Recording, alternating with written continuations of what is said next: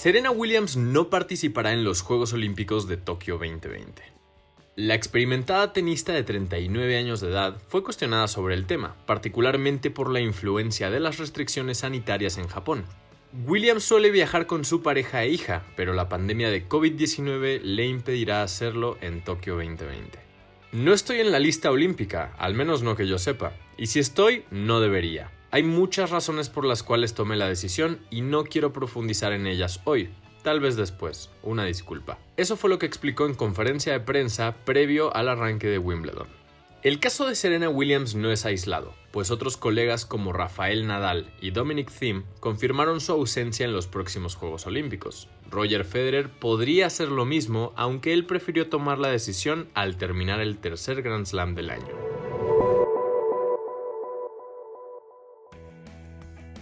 Pal Norte anuncia edición para este 2021. A través de un pequeño video publicado en redes sociales, el festival, el cual se realiza en el estado de Nuevo León, agradeció a sus seguidores por la espera generada a raíz de la pandemia e informó que su próxima edición se llevará a cabo el 12 y 13 de noviembre de este año. Con esta noticia, Pal Norte se convierte en el primer festival post pandemia que se confirma en nuestro país. Foo Fighters volverá a la CDMX para dar un concierto en el Foro Sol. Luego de confirmar su participación en Pal Norte 2021, los Foo Fighters anunciaron su regreso a la CDMX. A través de sus redes sociales, confirmaron esta presentación en la CDMX el próximo 10 de noviembre de 2021.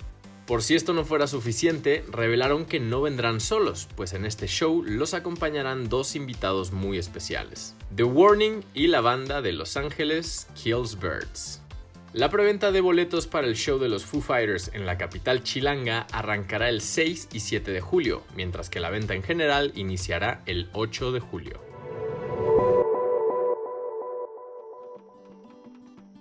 YouTube presenta su propio recinto para conciertos y eventos en vivo. Caifanes y Los Ángeles Azules están entre los primeros artistas que se presentarán en este recinto de Hollywood Park. La construcción del YouTube Theater termina este verano y los eventos inician en septiembre, con un concierto de Caifanes como el primero junto con el operador Live Nation.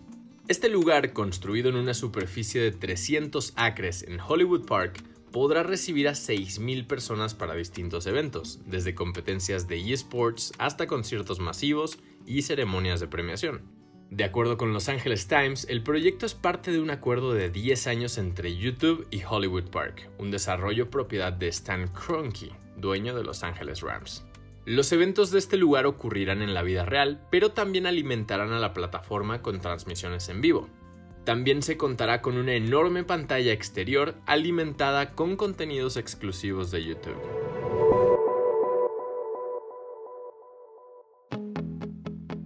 Adiós Unicel. Científicos alemanes crean granulado reciclado para crear envases ecológicos hechos a partir de palomitas de maíz.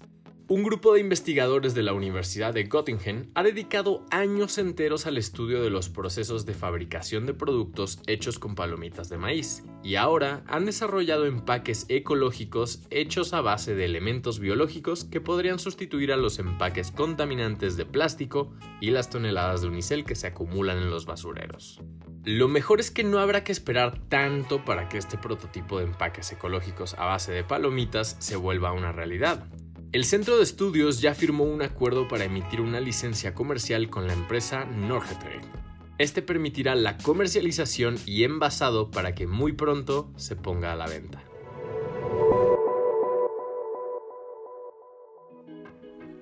Ya trabajan en una película sobre Scott Weiland de Stone Temple Pilots.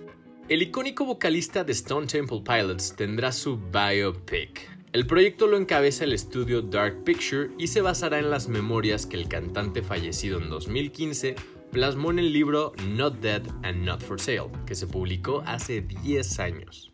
El 3 de diciembre de 2015 quedará plasmado en la mente de los fanáticos del rock de los 90 como la fecha en la que Scott Weiland se despidió para siempre. Luego de una complicada lucha contra el abuso de sustancias que marcó gran parte de su trayectoria, el músico perdió la vida mientras se encontraba en una gira. La casa productora Dark Picture acaba de anunciar que ya trabaja en la biopic sobre el vocalista de Stone Temple Pilots. Esta cinta llevará el nombre de Paper Hearts, posiblemente en alusión a la canción Tripping on a Hole in a Paper Heart. Como dijimos anteriormente, se basará en las memorias que el cantante publicó en 2011, de las cuales el estudio y el productor Oren Williams adquirieron los derechos recientemente.